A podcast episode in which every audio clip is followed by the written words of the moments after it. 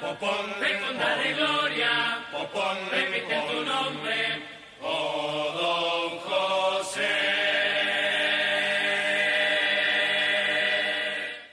Bienvenidos a una nueva entrega de Los Carnavales, este podcast que se propone repasar, contarles, documentar de alguna manera la historia del carnaval uruguayo, el carnaval montevideano.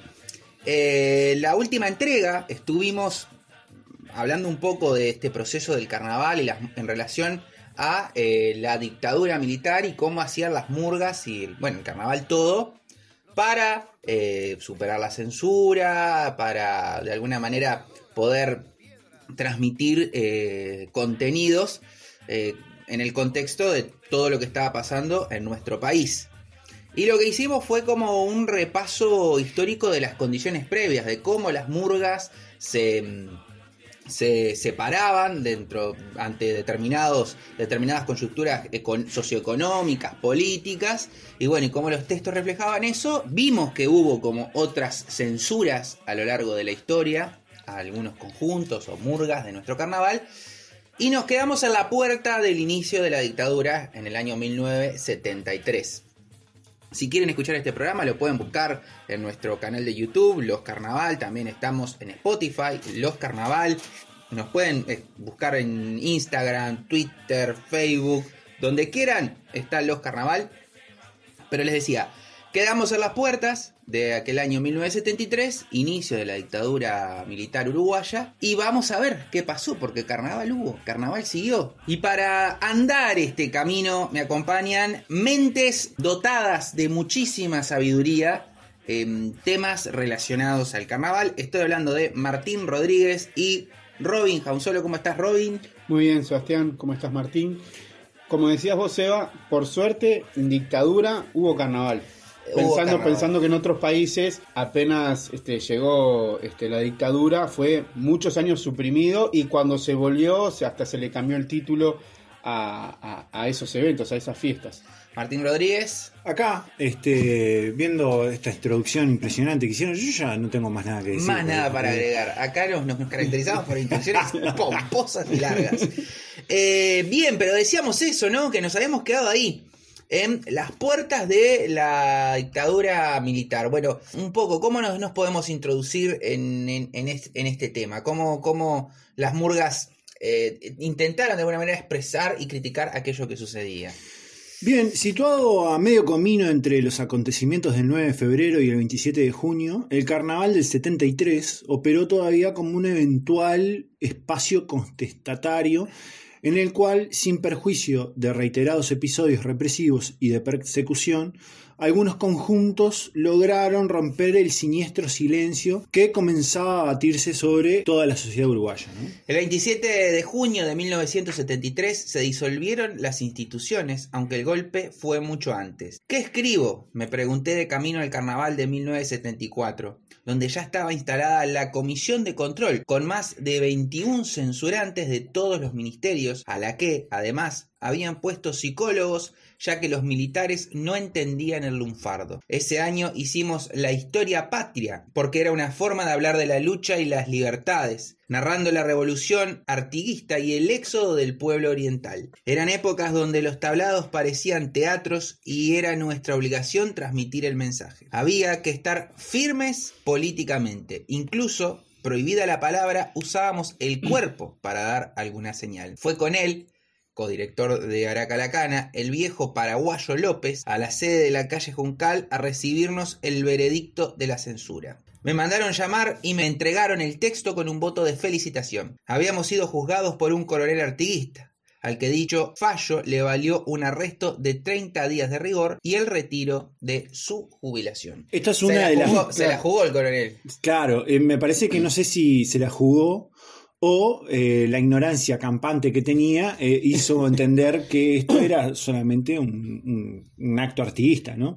Y bueno, a- a- atrás. este, claro. Estamos hablando de Aracalacana, eh, ¿no? En- bueno, lo los primer, el primer año, El donde, primer año de- donde empezó a operar la censura. Eh, claro. eh, exacto. El golpe de Estado se, se dio el 27 de junio del 73, pero para el carnaval la dictadura arrancó en el año 1974 porque Claro. los- son- las celebraciones son en eh, febrero. febrero-marzo. Entonces ya estaba el golpe consumado en el 74. Y ahí empezaron, las más allá de la censura, las persecuciones. Primero con, con las murgas que ya venían desde casi su fundación, se podría decir, con un pensamiento más de izquierda o anarquista. Estamos hablando de la Aracalacana, estamos hablando de Diablos Verdes, estamos hablando de también una murga llamada La, Censurada. Ya en el 74 lo, lo vimos. Se pusieron el nombre.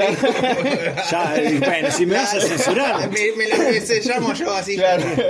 lo, lo, vimos en en, el, en el episodio anterior que a, a, Pepe Veneno, lo, eh, apenas en el desfile inaugural, que cuando comienza el carnaval, se lo, no, no, solo este, censuraron a la murga, no la dejaron concursar, sino que también a Pepe Veneno se lo llevaron y estuvo un tiempo largo este, entre rejas. Hay una, hay una, perdona que te haga una, intervención, pero me, recuerdo y capaz que para algunos oyentes les puede resultar gráfico. Hay un espectáculo de eh, Falta y Resto, Falta y Resto 2007, mm. Anarquía, en donde uno de los, los, cupleteros históricos de la Falta, el mono, eh, hace un personaje en donde hace eso, va haciendo scratches con una latita y siempre viene la policía y se lo llevan del, fundillo del traje preso por, por los scratches que hacían. Un poco rememorando y parodiando lo que, lo que medio que pasaba ahí, que te agarraban literalmente el fundillo y, y para adentro. Y bueno, nosotros nos centramos mucho en lo que es la murga, pero por ejemplo, habían otras categorías que también tu pensamiento de izquierda era ya este o censura, descalificación, hacer el libreto de nuevo un día antes del desfile inaugural, o sea, había que aprenderse todo de memoria. Por ejemplo, humorista de las ranas le, prohibieron la, participación en, ese, en ese carnaval 74 un día antes del desfile. Imagínate, todo ensayado, todo perfecto, vinieron, ustedes no pueden participar. Sí, eh, esto es medio obvio comentarlo, ¿no? Pero eh, esa era la herramienta que tenía eh, esta comisión, ¿no? A veces no los prohibían a los conjuntos a salir, pero les tachaban todo el repertorio. ¿Y qué hacían de un día para el otro? Claro. Y bueno, ahí ahora vamos a ver historias que este, siguiendo la línea de, los humoristas, les pasó en su momento también a la escuelita del crimen, que es recordada este, por, por siempre tener en, sus humoradas, todos los años una de las humoradas era la escuela, que estaba representada este, por Jaime y Rubén Urrutia, que les decían los hermanos Urrutia, pero en verdad eran tío y sobrino. Eran tío y sobrino. Entonces, este, Jaime hacía, eh, Rubén hacía de la maestra, y Jaime hacía de el, alumno descarriado, el, escolar descarriado, el niño calatrava, que era el que armaba todos los, los líos y el que ponía en aprieto siempre. Una especie de Jaimito de los chistes. exacto, y entonces era las delicias del humor. Bueno, a Jaime Urrutia, le, por, en, en los años 77, 78, lo, lo, proscriben y se tiene que ir este, por tres años este, al exterior. Y no, o sea, proscripto, no podía hacer carnaval. Y ahí la escuelita del crimen tuvo que ir a buscar a, a, otras personas.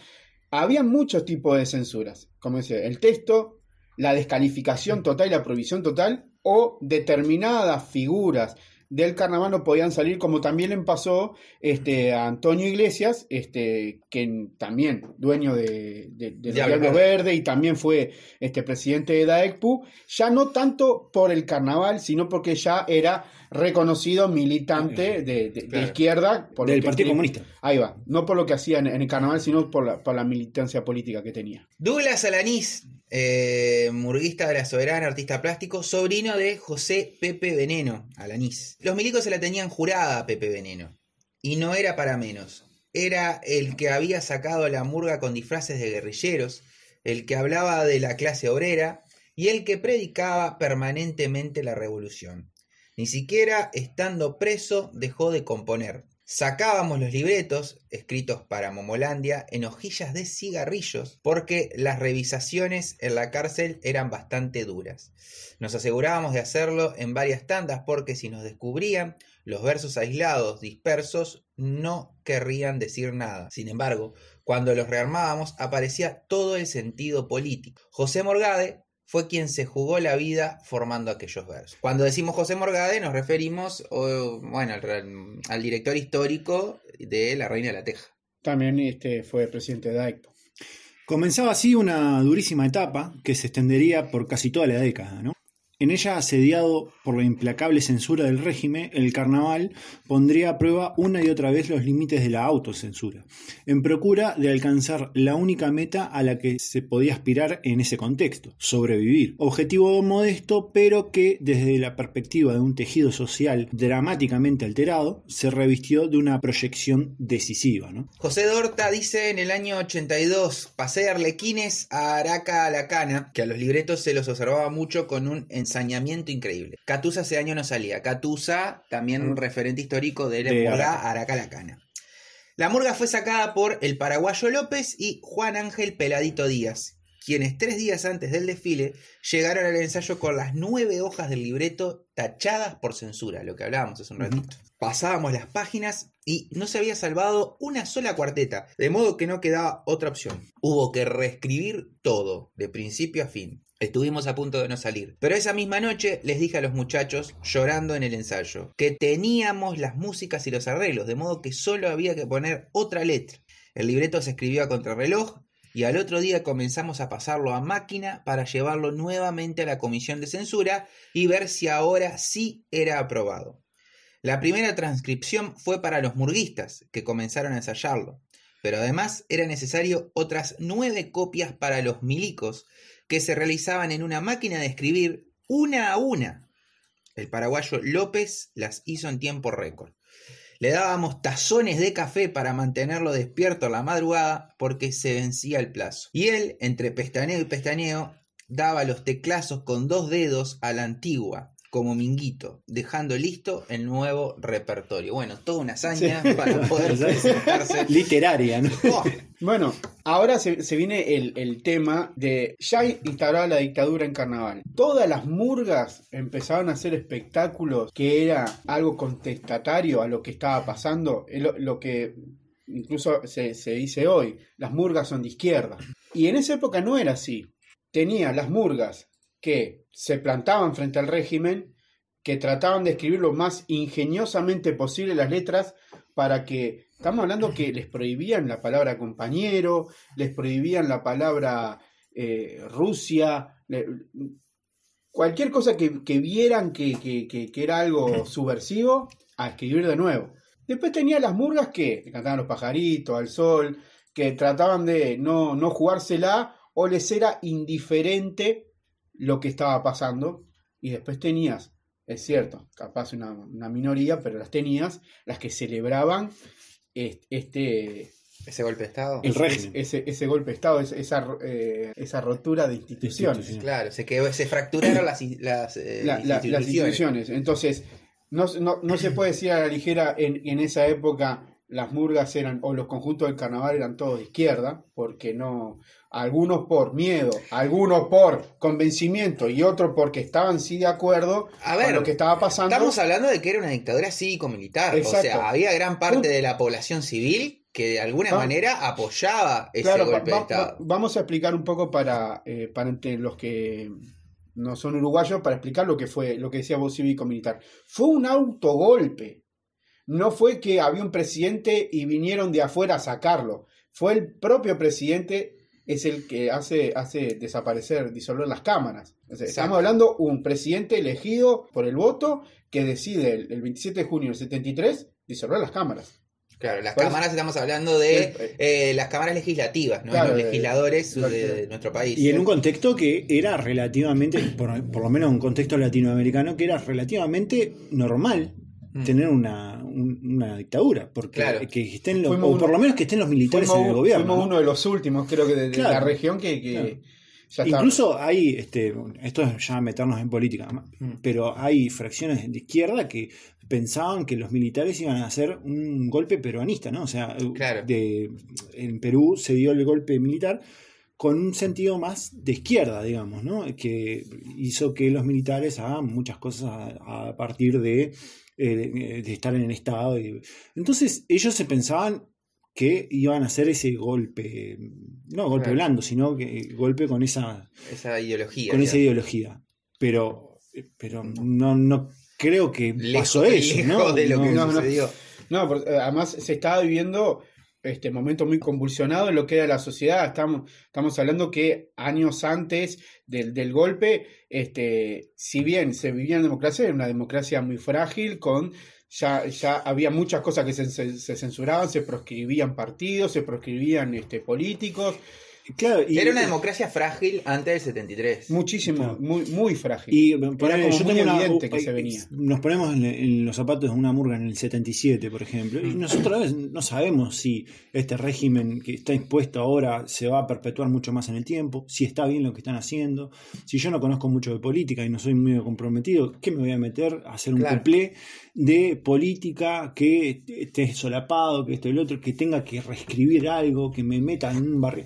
Hago algo para reírme, chao, ¿no? Eso, o sea, Sí, sí, algo claro. para que divierta a la gente y tener un poco de éxito y Claro. está. O sea, Un par de chistes verdes. Claro. Esto, esto se va a ver como un poco más volcado en temas de estilos, más entrado en los 80 después del plebiscito de los 80. Claro. Este, vamos a hablar este, en el próximo capítulo, en que eh, después del de plebiscito ya se ve que la gente estaba un poco harta de la dictadura. Entonces, Estando incluso los militares en el poder, Claro. ese plebiscito del 80, que lo vamos a detallar con, con más precisión en otro capítulo, fue como el golpe de nocaut a, Claro. lo- a- a- A la a- dictadura. Entonces las murgas ahí sí ven que el pueblo está contra 100% de lo que es el régimen. Entonces Claro. toman otra postura y son más la mayoría que son murgas, es una murga muy politizada. ¿no?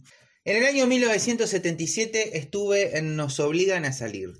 Los ensayos eran en el Club Las Bóvedas, en la esquina de 25 de Mayo y Juan Lindolfo Cuesta, en la Plaza de Deportes número 1, un lugar que, en ese entonces, era muy murguero como toda la vida lo fue la aduana. Noche tras noche se reunía un gran número de gente para ver un cuplé sobre la gallega y su cotorrita, que tenía un humor muy verde, tirando grueso, escrito por el diablo Machín. La gente se mataba de la risa y nosotros estábamos encantados porque se había corrido el rumor y venían a verlo entre mil y dos mil personas de distintos barrios. Como no tenía nada político, nunca nos imaginamos que podía quedarla en la censura. Sin embargo, la cotorrita, que andaba volando de verja en verja y hacía todos los peores relajos imaginables, estaba presa en su jaulita y eso fue suficiente para que desconfiaran y la prohibieran. Pensaron que la cotorrita zafada hablaba de la libertad y en realidad era todo relajo y disparates.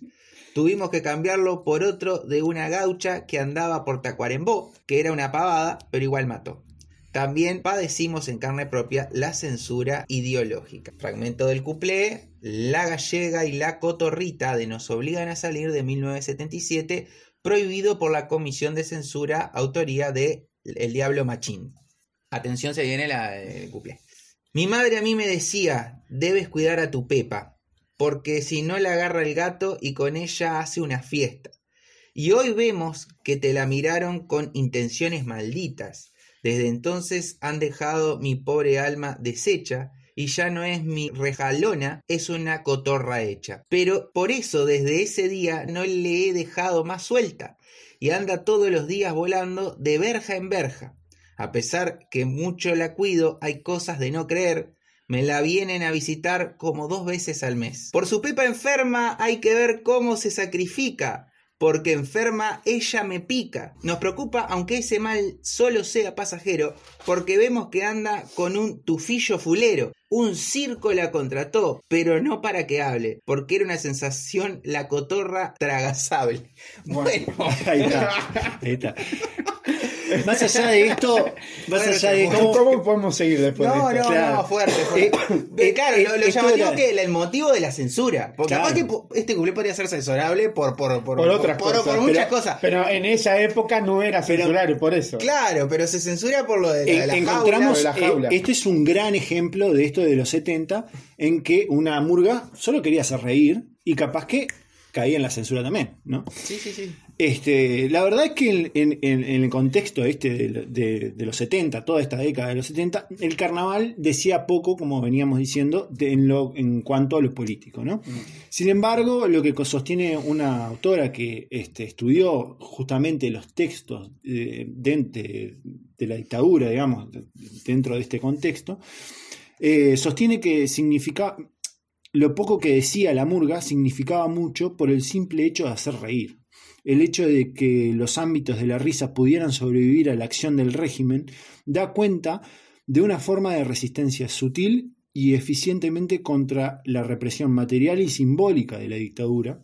Y no desde cualquier lugar, ¿no? Esto es siempre desde el tablado, ¿no? Proverbial ámbito de producción simbólica y de prácticas culturales identificatorias. Sabido es que ningún autoritarismo se agota en la medida de fuerza y que, por el contrario, apuesta siempre a cambiar el sentido de la convivencia social y sus valores. La mera preservación del tradicional espacio del tablado en aquel entorno supuso pues un logro relevante.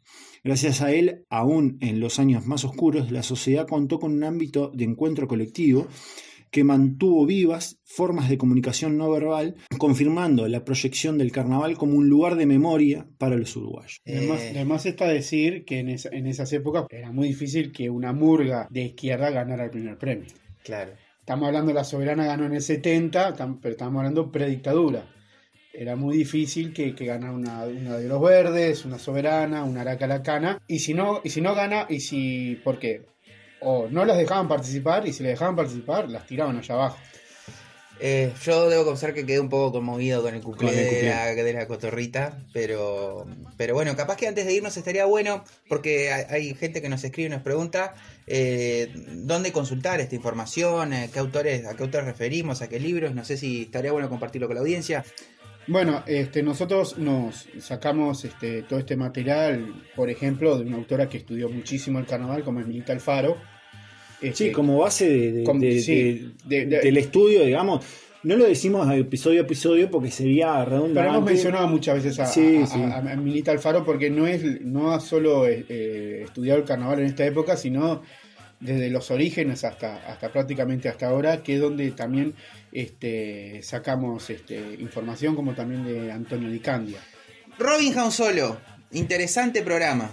La verdad que sí, salimos un poco de la oscuridad, vamos a ver si empezamos el, carnaval ya saliendo, saliendo de la dictadura, empezando la democracia, pero ya aclarar de que por más que sea democracia, no quiere decir que no sigan la censura, porque estamos también empezando una democracia que si era frágil, si era frágil antes de que se rompiera todo, iba a seguir siendo frágil, empezar a rearmar este, de nuevo. Entonces, censuras van a seguir habiendo. Martín Rodríguez.